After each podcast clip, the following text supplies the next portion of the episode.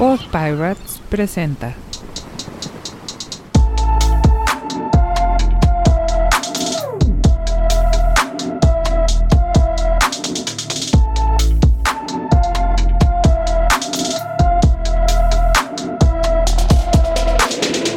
Bienvenidos, bienvenidos a la segunda temporada de Radio Epazote. de Radio Epazote. El mejor remedio contra el aburrimiento. Acompáñanos Acompáñanos como cada lunes y diviértete con nosotros. Comenzamos. Comenzamos. Hola, hola, buenas, buenas. Bienvenidos todos a un lunes más de Radio Epazote. Eh, otra vez eh, José Manuel está ocupadón y entonces hoy tenemos a bateador emergente, don Claudio. ¿Cómo estás, mi Claudio? Bienvenido a Radio Epazote. Charlie, buenas tardes a todos los, los radioescuchas de, de Pasote, un gusto y muchas gracias por invitarme, mi querido Charlie. No, al contrario, y la verdad es que siendo bien sincero, este, cuando empezamos esto, hace ya más de un año, fuiste de los primeros que nos, que nos pelaron y además levantaste la mano y dijiste cuando, cuando haya chance me invitas y entonces pues por eso, por eso está, está, estás acá, así que pues bienvenido mi Clau. No, muchísimas gracias y qué bueno que, que ya llevan más de un año en, en- en Radio Pasote y, y un gusto estar por acá y que siga creciendo y que puedan seguir haciendo esto mucho, mucho tiempo. Muchas gracias. Sí, la neta es que sí, empezamos probando a ver si a ver si jalaba y sí jaló y la verdad es que está divertido. Eh, bueno, para los que nos escuchan regularmente, eh, acuérdense de nuestros medios de contacto, radiopasote.gmail.com, el WhatsApp 55 45 95 15 88 y para que se pongan la del Puebla, la página de Patreon, patreon.com, diagonal Radio Pasote, para que pues, cooperen con la causa y, y- y esta onda siga, siga caminando. Tú ya cooperas, ¿verdad, mi Claudio? Ya vio mi cara Charlie, todavía no, no sabía que se podía cooperar, pero, pero Eh, con mucho gusto. no Vamos a aportar no se de todo corazón. Va que va. Este, pues eso sirva para, para todo mundo que, que nos está, nos está escuchando y pues que se quiera, que se quiera ver guapo. Don Claudio, hace un montón que no hablamos. Este, para, para los que no nos ubiquen, este, eh, Claudio y yo eh, fuimos compañeros de trabajo hace, hace un buen rato y la verdad es que no nos hablábamos. Entonces, además de, de invitarlo, pues sirve para que nos pongamos al, al corriente. ¿Cómo te ha tratado la pandemia, mi Clau? La verdad es que ha sido un, ha sido un roller coaster, yo creo, una montaña rusa. Al principio, la verdad es que me cayó a todo dar, porque como tú lo sabes, eh, trabajábamos en la zona de Santa Fe y, y la casa de todos ustedes está en, en el Estado de México, en, en Metepec, En Toluquita Entonces- la Bella. en Toluquita la Bella. Ajá. Ya no, vivía en Toluca y me mudé a Metepec hace, hace unos meses, Ajá. pero bueno, estamos- nos divide una avenida, ¿no? Prácticamente. Este, y me cayó a todo dar porque fue un ahorro en, en transporte, en tiempo, y, y en, en ese aspecto me cayó bien, obviamente, pues fue una situación y sigue siendo una situación delicada, pero, pero en ese aspecto muy tranquilo y conforme pasó el tiempo, y creo que nos pasa a muchos, nos empezamos a picar los ojos, ¿no, mi Charlie? A mí Sí. sí me, me, me llegó a desesperar bastante. ¿Te, te veías tú haciendo ho- home office? O sea, ¿te, te gustaba a ti el concepto o no? La verdad es que sí, nunca lo había experimentado, ya que en las empresas en las que había laborado era algo que, que no, era como algo que no se podía tocar, ¿no? Tenías que ir a la oficina sí o sí. Y creo que a muchas empresas, pues la, la pandemia los obligó a entrar a, a este modo de home office. Y había otras que ya estaban preparadas, ¿no? Y creo que a ellos les fue mucho más natural el cambio. Pero sí, sí me veía haciendo home office, eh, trabajando un par de días desde casa y creo que, que tiene, tiene sus, sus pros. Sí, no, sin duda. Tiene, tiene muchas ventajas, aunque también creo que tiene desventajas. Este, aunque, bueno, no sé, pero es que iba a decir, el, el que es flojo es flojo en la oficina o en su casa, ¿no? Entonces, este, ese luego, luego lo, lo detectas. Pero, pero sí, sin duda, este, yo creo que tiene más ventajas que desventajas. Y en este que fue a fuerza, pues la neta, este, ayudó a que eso que no querían probar, pues lo probaran, ¿no? Los changarros. Sí, y a ver, la verdad es que en lo personal, a mí me cuesta mucho, mucho trabajo hacer home office. Ahora que paulatinamente vamos regresando un par de días conforme mejora la situación en México, eh, yo prefiero ir a la oficina porque en casa vivo en un departamento de, de 100 metros cuadrados aquí en, en, Metepec. Y la verdad es que tengo mi cocina a dos metros, mi recámara a tres metros, y, de pronto sí es complicado el estar sentado en tu escritorio sin distraerte, ¿no? Entonces, yo sí ya quiero regresar, eh, pues, la mayor cantidad de días posibles a la oficina. Extraño el convivir con, con los demás y creo que eh, ya, ya me hace falta esa interacción social con los demás, ¿no? En lo personal. Bueno, ¿de salud bien? ¿No te ha dado el bicho? Ya me dio el bicho. Este, mi mamá me hace muchísimo bullying porque dice que fui del primer Toluco con. Hay que aclarar, yo soy chilango, no soy Toluco, pero dice que soy el, el, primer este, caso aquí en Toluca de COVID. Me dio el, el primero de junio del 2000. 20. 20, ¿correcto? sí. Y la verdad es que me tumbó tres semanas, ¿eh? ¿eh? Sí me sentía bastante mal y hasta el día de hoy no he recuperado el olfato al 100%. Ah, sí, neta. Neta. Entonces, sí puedes decir que esa cosa sí está muy, muy ruda. Sí está ruda, la verdad es que la primera semana fueron síntomas leves, la segunda semana fue ya dolor de cuerpo, de articulaciones y demás. Y la tercera semana fue una combinación de, las primeras dos, más ya cansancio y demás. Entonces sí, sí estuvo pesado, la verdad. Bueno. Pero bien, afortunadamente. ¿Y de tu familia fuiste el único? No, le dio a mi mamá. Este, mi mamá tuvo un par de días de síntomas nada más y, salió adelante qué todo bien. Qué bueno. Este, y ya, fuera de, fuera de eso, gracias a Dios, toda la, toda la familia muy bien. Bueno, pues muy bien. Pues sí, ha sido un año complejo. Este, bueno, ya es año y medio, pero, pero bueno, aquí, aquí seguimos, aquí seguimos, mi Clau. Oye, y entonces, además de que la pandemia te, te, provocó que ahora trabajaras desde casa, pues igual que todo mundo, me imagino que hemos hecho actividades que antes no hacíamos. Este, de, porque disfrutas, me imagino, más el tiempo personal, aun y cuando algunas personas, y, seguramente tú has de ser de esos, estando, estando en casa trabajan más que lo que trabajaban antes, se conectan antes y se desconectan después. Pero aún así los tiempos de traslado, este, pues te los ahorras y tienes mucho más cerca lo que, lo que antes te quedaba lejos, ¿no? Este, entonces, me imagino que de igual manera te ha cambiado eh, los hábitos a, pues, si no estaba cerca del deporte, estar un poquito más cerca y esas ondas. Y yo me acuerdo que lo tuyo, lo tuyo, lo tuyo es el, el panball, pero además del panball también te gusta el pádel, ¿no? Correcto. No se vayan a burlar los radioescuchas, pero los días domingo tengo un equipo de fútbol y nos llamamos la Real Sociedad. Hay un equipo en España que se llama la Real Sociedad y nosotros somos la Real Sociedad. Correcto. Y vamos en tercer lugar de la Liga de Metepec, entonces vamos bastante bien.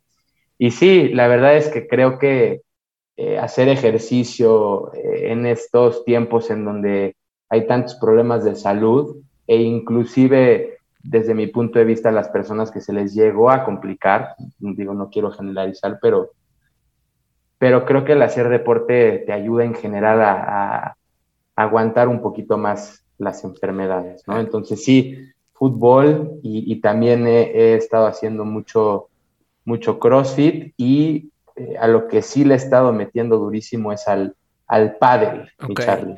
Oye, ahorita que, ahorita vamos así, en ese orden, vamos a hablar del panball, luego vamos a hablar del, del CrossFit y luego del pádel.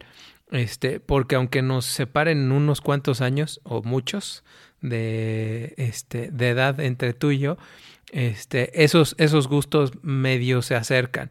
Eh, fíjate que cuando estaba yo en la universidad, este, jugaba panball, este, y nosotros, así muy parecido al nombre que le pusiste tú a tu equipo, primero nosotros metimos un nombre que nos batearon en tres minutos.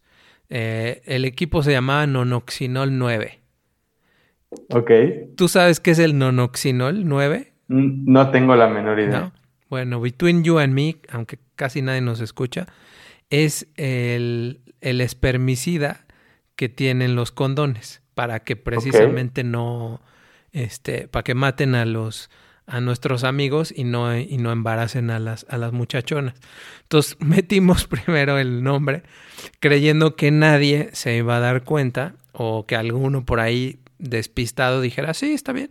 Entonces obviamente Nel nos lo batearon y nos dijeron que no. Entonces el segundo nombre que metimos se llamaba el Milán Nesa. Ok. Porque eran las milanesas. Así nos queríamos llamar. Y la verdad es que nos lo corrigieron, no nos lo batearon, pero le pusieron el Milán An Nesa. Ok. Y entonces nos dieron como casi chance de dejar el nombre. Y entonces pues éramos los milanesas. Este, y la verdad es que estuvo, estuvo bien.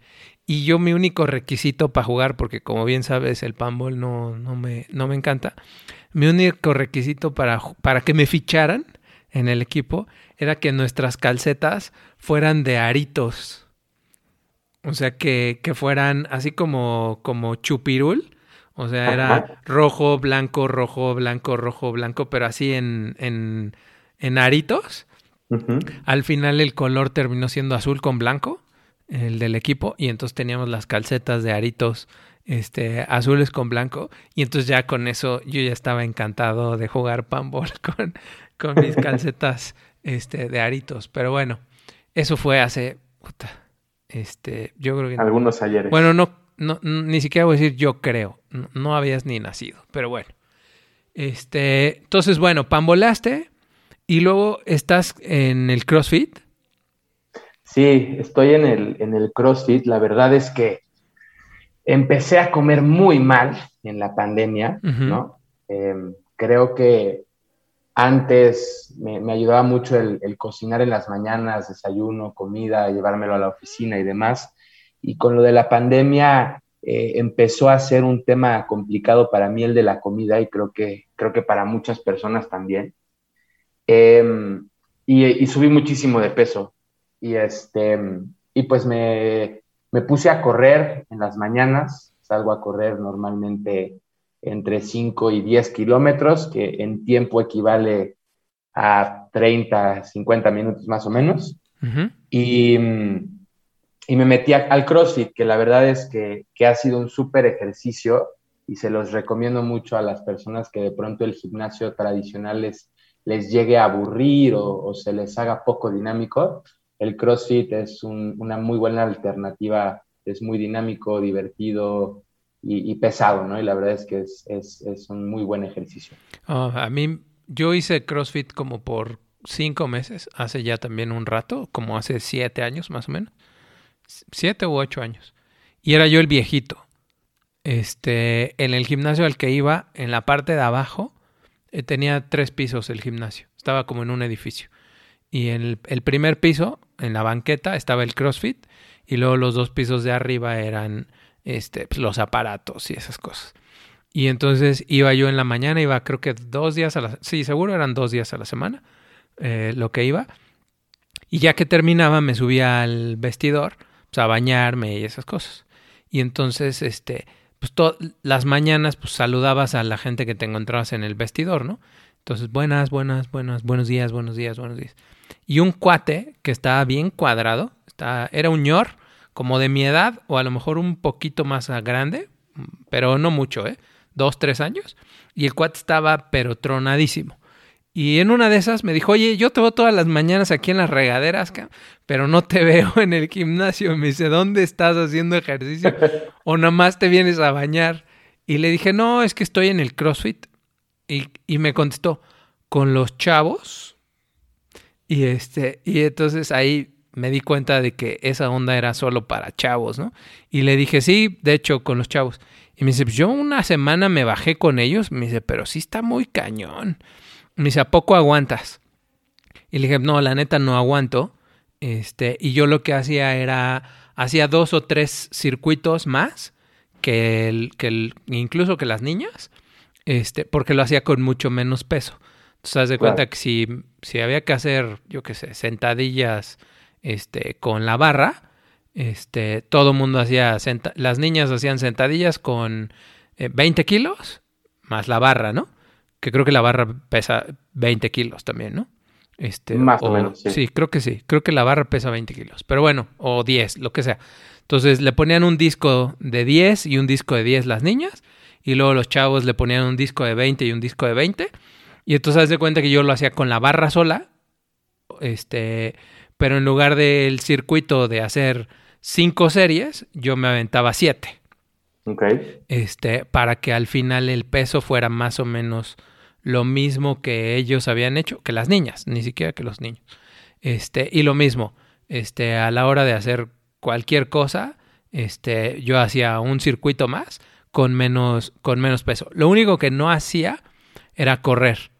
Este, cuando me los sacaban a la cuadra y, y me los mandaban, dense dos vueltas a la cuadra, pues la neta yo sí salía y llegaba media hora después.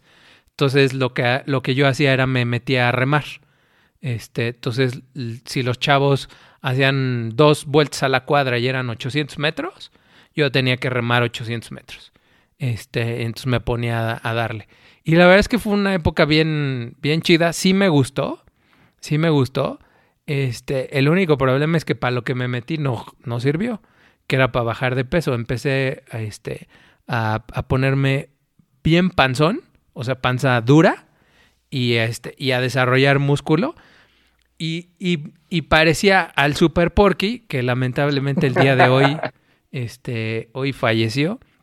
Este, pero, pero pues sí, este, parecía luchador. Este, pero luchador de los mexicanos, no de los gringos. Este, panzón y, y sí, este, muy fuerte, o sea, con mucho músculo, pero cuál bajar de peso. Entonces ahí es cuando agarré mis chivas y dije, no, esto tampoco es, tampoco es para mí. Pero sí, sí fíjate que Fíjate que a mí lo que, lo que me gustó de, de Fit Camp, que es al, al, club al que voy, o al, al, gym o al campo de entrenamiento, no sé cómo llamarlo, es que haces entrenamiento funcional, ¿no? Que es, digamos, como un mix entre pesas y cardio, pero también te ponen a hacer calistenia, ¿no? digamos, barras y, todo ese rollo. Ajá. Y luego hay otro, otro tema que está súper pesado que se llama Animal Flow, que son como poses, eh, eh, no sé, está la pose de la rana y la pose del tigre y demás, y son estos movimientos de resistencia en, un, en una pose muy difícil. Sí, es más yoga eso. Y mi primer entrenamiento, perdón por los radioescuchas, pero vomité, o sea, no aguanté y, vomité de, lo duro que estuvo. Y pues poco a poco te vas este, acoplando y sí me ha ayudado. Entonces, eh, ha sido una gran experiencia, pero sí, definitivamente es, un, entrenamiento duro y, no, no es pato. ¿Y, y de ahí que para el Spartan Race y esas cosas, mi Claudio, o no? La verdad es que tengo en mente, eh, yo para mi cumpleaños, que fue hace, hace unos días, quería correr un medio maratón, pero por el tema del COVID están haciendo todas las carreras en línea, o sea que tú vas registrando tus kilómetros. Tus kilómetros, sí. Y a mí eso como que no me motiva, o sea, yo quiero ir con toda la banda sudando y dando el, echando el pulmón, y, y siento que si lo corres por tu parte, pues no tiene el mismo feeling. Entonces, en parte, quería ponerme bien en forma para, para correr medio maratón y posteriormente poder quizás correr un maratón, pero para los Ironmans y los triatletas, de ese rollo todavía estoy a años luz de poder hacer. Sí, ah, cañón. Venga. Oye, ¿y el pádel? ¿De dónde te salió la afición al pádel o qué rollo? Pues fíjate que cuando estaba cursando, yo creo que la primaria, en mis edificios había canchas de tenis y canchas de pádel y desde muy chiquito jugué. Primero empecé con el tenis y me llamó mucho la atención eh, el pádel porque yo también jugué squash mucho tiempo. Entonces, eh, ahí fue en donde agarré el, tema del pádel cuando tenía, no sé, yo creo que entre 12 y 15 años y lo dejé mucho tiempo, ¿no? Y hace unos, unos meses, unos muy buenos amigos pusieron un club acá en Metepec que se llama Paddle Center, que está muy padre, y, retomé el tema del, del paddle y en poco, en poco tiempo, no sé, llevo jugando desde enero, ya, ya quedé subcampeón estatal, quedé eh, también subcampeón nacional, obviamente no en categorías profesionales, ¿no? en categorías amateur, pero, pero sí es un deporte muy padre, muy, muy dinámico y, y, este, y es algo a lo que me he metido muy duro últimamente. ¿Las categorías son igual que en el tenis? A, B, C, D y así. La, la categoría más alta a nivel nacional es la categoría Open. Ajá. Eh, hay muchos, de hecho, muchos jugadores argentinos eh, digo que, en Argentina ahorita la situación está un poco complicada, entonces vienen a México, se naturalizan después de unos años y compiten como, como mexicanos, ¿no? Ahora sí que cuando para México y, México se ha convertido en un referente en, la categoría de Open. Y luego está primera, segunda, tercera, cuarta y quinta. Ok. Entonces, yo ahorita ya estoy jugando tercera o segunda dependiendo el torneo, si es un torneo estatal lo juego en segunda y si es un torneo nacional me bajo una categoría para, para que no me vaya tan mal, este, pero, pero así es como, como están las categorías. ¿Y juegas con la misma pareja? ¿Tienes a un mismo compa o, campechaneas? Pues mira, la verdad es que en estos seis meses he tenido dos parejas y yo creo que a diferencia del tenis, que sí puedes jugar solo, el pádel no puedes jugar solo, tiene que ser en, forzosamente, pues vas encontrando como con quién te acomodas, ¿no? Ajá. Entonces, eh, pues sí, eh, ahorita estoy jugando con, un muy buen amigo mío, Max Jaramillo, Ajá. Y, quedamos subcampeones el fin de semana pasado en, un torneo aquí en el Estado de México, entonces, hasta ahora bien, eh, todavía no hay, no hay planes de cambiar de pareja. Va, perfecto. Max, dijiste que se llama? Sí, Max Jaramillo. entonces Max y, Claudio. Eh, ¿Y en sus playeras qué dice? ¿Max y Claudio o dice Jaramillo y Zapata? Eh, traemos el, patrocinio de Paddle Center enfrente. Ajá. Y en la parte de atrás eh, ponemos nuestro Instagram, ¿no? Tu arroba ah, y, tu, Instagram. Venga, muy bien. ¿Y cuál es, cuál es tu Instagram, Clau? Mi Instagram es arroba soy Claudio Zapata. Ajá. Y si me siguen, eh, pues posteo eh, mucha información de, los torneos que se celebran ¿no? a nivel nacional, por si a alguien le, le llega a interesar. Es un deporte que está creciendo mucho y la verdad es que está muy padre. A mí me gusta un buen. Soy muy malo. O sea, yo creo que he jugado 15 veces. O sea, no, no, no es para. No es para, para escribir a casa y avisar. Este tengo una cancha aquí, o sea, junto a mi casa, este, en donde, en donde vivo, hay una cancha, pero solo somos 10 casas. Entonces, pues, encontrar con quién jugar, o sea, encontrar otros tres, está muy cañón, porque pues no, no, no hay, este, es más, yo creo que no hay suficientes señores este, para que todos los fines de semana nos juntáramos y jugáramos, ¿no? Y obviamente decirle a la gente, oigan, ¿quieren jugar padel? Pues te van a decir, sí, ¿en dónde? Aquí, aquí en mi casa, ¿no? Y es así como de, nada, no voy a ir hasta tu casa, o sea, mejor vamos a un lugar intermedio, o lo que sea. Y entonces la neta no encuentro, este, en, eh, con quién jugar y en dónde jugar. Pero tengo mi, mis raquetitas, este, en cuando yo creo que en los 2000, Clau, por ahí del 2003, 2004, que estábamos en, todavía sin casarnos, muchos de mis amigos y tu servilleta, este, me mandaban de chamba a Argentina. Y parecía yo este contrabandista, porque aquí las raquetas o las paletas, ¿no? Se llaman, este, eran carísimas, eran carísimas y, y, solo las encontrabas en Martí o las encontrabas en alguna así muy, muy raro. Y en cambio en Argentina, no manches, o sea, las compraba, además de que el tipo de cambio y esas cosas en esa época ayudaba un montón. Entonces cada vez que iba a Argentina, todo el mundo me decía, ¿me, me, traes dos? Este, ¿Me traes tres? Y entonces traía yo dos o tres. Y yo nunca compraba, porque yo no jugaba. A la vuelta del tercer o cuarto viaje, que a lo mejor me pidieron dos, y entonces dije, bueno, pues ahora voy a comprar una para mí, este, y entonces la tengo. Yo creo que no está ni rayada. Este, o sea, está prácticamente nueva. Eh, ya, ya sé que ahora ya hay muchas más marcas. En esa época solo había una que se llamaba Bairo. Este, que era así como la que todo el mundo decía, no, no, esas son las buenas. Ya hoy ya hay de todo. Este, pero pues esa era la, la que tenía. Pero la neta no, no encuentro, no encuentro, este, pues, con quién jugar, a ver si, si alguien que nos esté escuchando se apiada y, este, y que sea de, de por acá de, de, este uso horario y que se quiera animar a, a jugar pádel por aquí porque sí ya estoy haciendo barriguita. Eh, solo para acabar, bueno, no es que ya te corra, pero, pero, pero ya rebasamos la, la barrera de los 25 minutos. Este, ¿Tú sabes en dónde se inventó el pádel?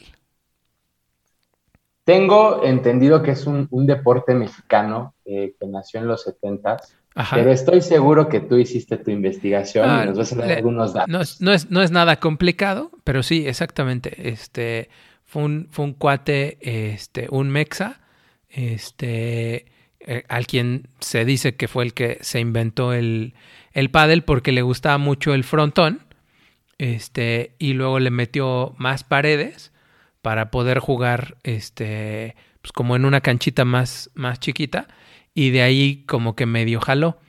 Pero el, el mero chipotle, o sea, el, el, bueno para, para que esto jalara, era un príncipe, este, y, y seguramente no te, no, no, te vas a acordar, este, pero era un príncipe que se llamaba Alfonso de Hohenlohe. Y, y ese príncipe, este, venía a México le gustaba mucho México, él era español, eh, descendiente de, creo que eran alemanes, este, pero sí era noble, o sea, literal, este, noble el cuate. Y él eh, conocía al, al, Enrique, que era el, el que se inventó este rollo, conoció su casa, le gustó, y como él era de España, se fue a España y en una casa que tenía en Marbella, este, él puso una, un par de, de canchitas de pádel y un argentino, este, también fresón, este, visitó al, al muchacho este en su casa en Marbella, le gustó y entonces puso este, las canchas en Argentina y así es como empezó México, España y Argentina. Pero ¿por qué te, por qué te lo cuento? Porque algunos de mi generación o un poquito más, más grandes que yo se van a acordar del Jojenloje, pero no de Alfonso, sino de su hijo. Su hijo se llamaba Huberto o Hubertus, Hubertus Jojenloje. Y ese cuate, aunque no lo creas, Clau, fue el fundador de la Federación Mexicana de Esquí. Ok. Y él concursó es el único, bueno, no sé si sea el, el, único o el primero, pero yo creo que sí. Este fue el primer mexicano, porque él nació en México. Y este, y él es el primer mexicano en, en competir en un este, en unos Juegos Olímpicos de invierno. Porque él lo que hacía era esquí, este, nieve. Y entonces compitió en el 84, en los Juegos Olímpicos de, de 84 en Sarajevo tú no estabas en este planeta en ese, en ese año, mi Clau. Este, yo ya andaba por aquí. Y luego compitió en el 88, en 92, en 94. No era muy bueno, la neta. Este, digo, mejor que cualquiera de nosotros, seguro. Este, pero no era muy bueno. Pero la neta, pues, este, muy su mérito de que compitió primero por México. No quiso, no quiso competir ni por España ni por Alemania, que tenía este, creo que su mamá era este, española o algo así. Pero bueno, en fin, el, el, el cuate se fue bien famoso porque además era bien excéntrico. Y entonces sus trajes, luego lo buscas, o el que nos escuche, el que lo google, pero luego busquen sus trajes de este para esquiar.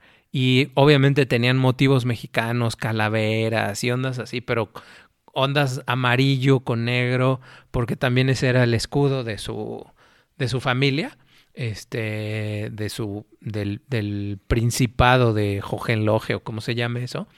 Y hoy, la pregunta de los 64 mil, ¿qué crees que hace Hubertus Hohenlohe, Claudio? ¿A qué crees que se dedica? Si tú fueras príncipe, o bueno, más bien Sí, porque es príncipe, es hijo de un príncipe. Entonces él, él también es príncipe. ¿A, qué crees que se dedica?